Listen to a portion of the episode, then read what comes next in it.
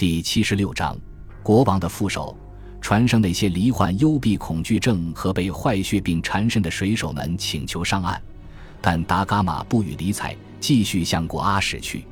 寡人以公开致辞和奢华的庆祝活动迎接他。他被游行队伍抬着去了大教堂和城堡。第二天，他剥夺了城堡队长弗朗西斯科佩雷拉的指挥权，并就市民对城堡队长的一长串指控展开调查。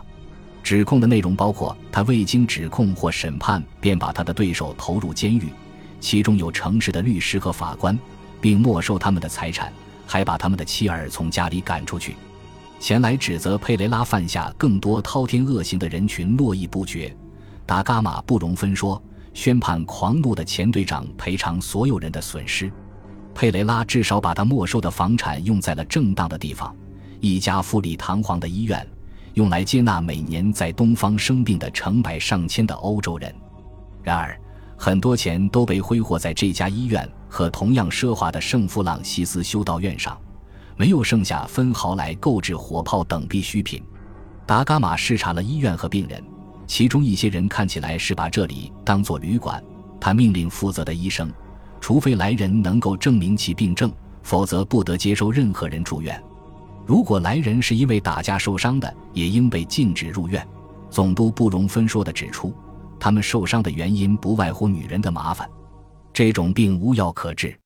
与此同时，船上的很多病人对其接受的治疗十分不满。达伽马反驳说，他完全清楚该如何让他们好受些。同时，他宣布，俘获之船的战利品人人有份，已经准备好发放了。医院里的大批病友们也被这个消息吸引来了。可当他们试图回传时，发现自己已被排除在外。三位女性偷乘者的问题还在等待处理。是公告员宣布了判决：正义属于我们的国王。这些女人应当受到鞭刑，因为她们无惧于他的正义，不顾其下达禁令，越洋来到印度。那当然也是东方最高统治者达伽马的正义。他给予的惩罚必须得到实施。在果阿，葡萄牙女人非常罕见。不管她们的灵魂高贵还是卑俗，她们的困境立即变成了广受关注的争议性问题。方济各会的修道士、仁爱兄弟会，甚至寡主教都向总督的官员表示抗议。乡绅们拿出赎金，要求释放他们。达伽马对此置之不理。鞭刑定在了第二天，在指定的时间前不久，方几个会修道士和仁爱兄弟会在总督寓所前挥舞着十字架游行示威。宣称他们此行是为了最后一次提出赦免请求。达伽马命令他们把十字架放回圣坛。等他们回来后，他发布了一篇冗长的演讲。他以冰冷的语调说：“举着十字标志在他的住处游行是一个阴谋。此举是向人民显示他是个残忍无情之人，绝不能再发生这种事了。”当兄弟会的人试图解释仁爱的价值时，他粗鲁地反驳说。仁爱是留给上帝而不是给人的。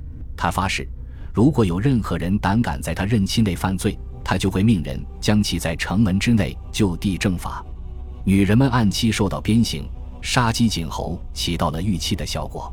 人民对这些女人的遭遇大感震惊。加斯帕尔科雷亚记载道：“这位自封的史家当时正在印度，并认为总督是个残忍的人，但看到他执行意志的态度如此坚决。”他们又感到非常恐惧，行事也变得非常谨慎，还改善了印度存在的很多弊病，特别是从那些放浪形骸、无恶不作的绅士入手。不管他的做法多么独断专行，新总督无疑比他的上一人正直得多。果阿市议会的议员们向国王若昂三世写了一封长篇报告，颂扬达伽马为王室效忠、补偏救弊和赔偿受害者的决心。他们尤其惊讶的是。他拒绝受礼，这是贿赂的一种礼貌说法。这些礼物是理所当然献给新总督的。然而，达伽马急于展开工作，让议会沮丧的是，他在上门请愿者依然门庭若市之时便离开了果阿。他留下命令：唐杜阿尔特德梅内塞斯在此地既不受欢迎，也无人会听从他的命令。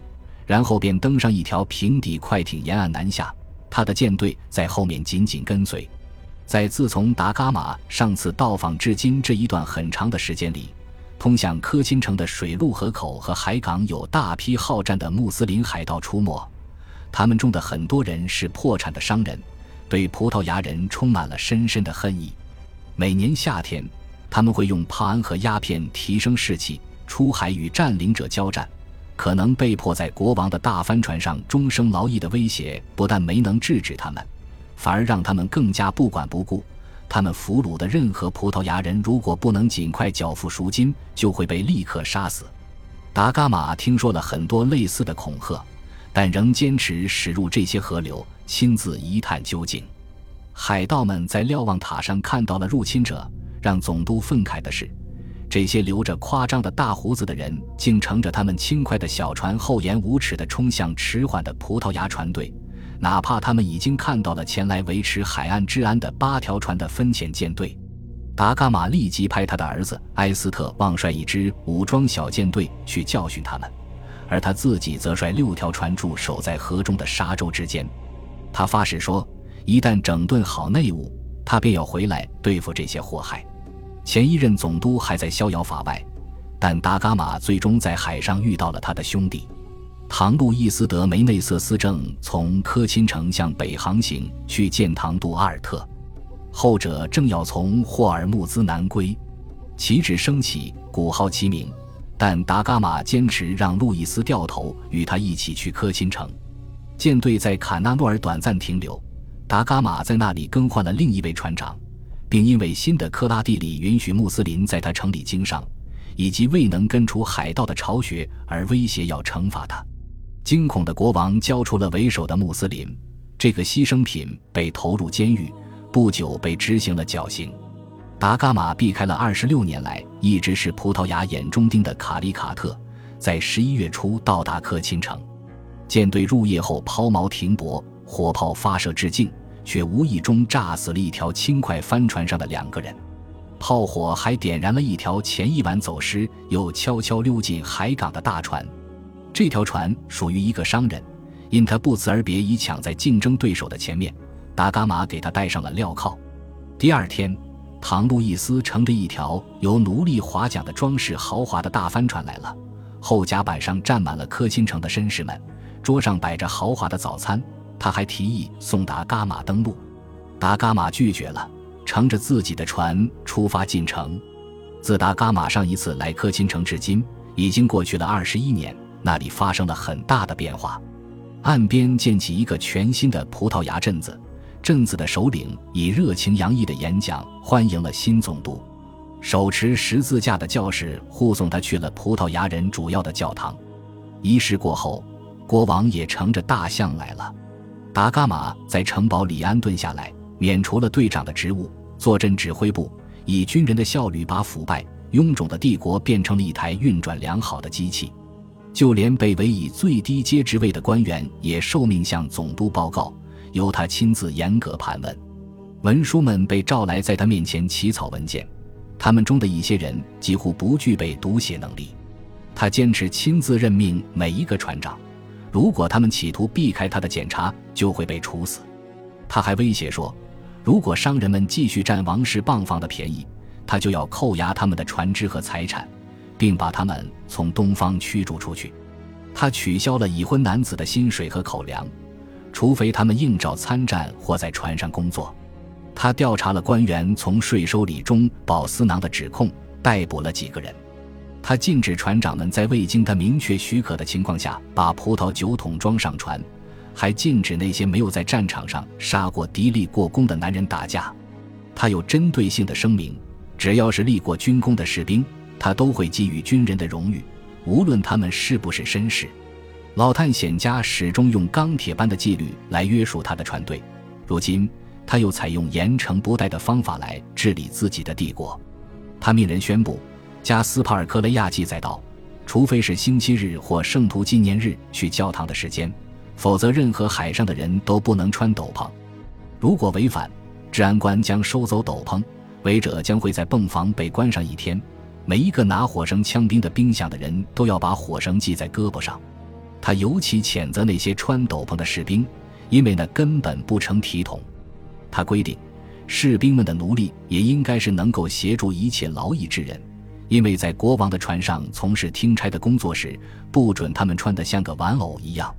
总督宣称，如有任何人不喜欢新的财政紧缩政策，只要他既没有债务，也没有再接受调查，就可以随时回葡萄牙去。他宣布三个月的特赦期，赦免在他到任前人们所犯的罪行，以免帝国的人口数量急剧减少。对于那些盗取火炮的人，赦免期则缩短为一个月。事实证明，一些队长和军官把自己的枪炮卖给商人，而商人又把他们转售给葡萄牙的敌人。如有人要求查看记录，他们就会把簿册付之一炬。感谢您的收听，喜欢别忘了订阅加关注，主页有更多精彩内容。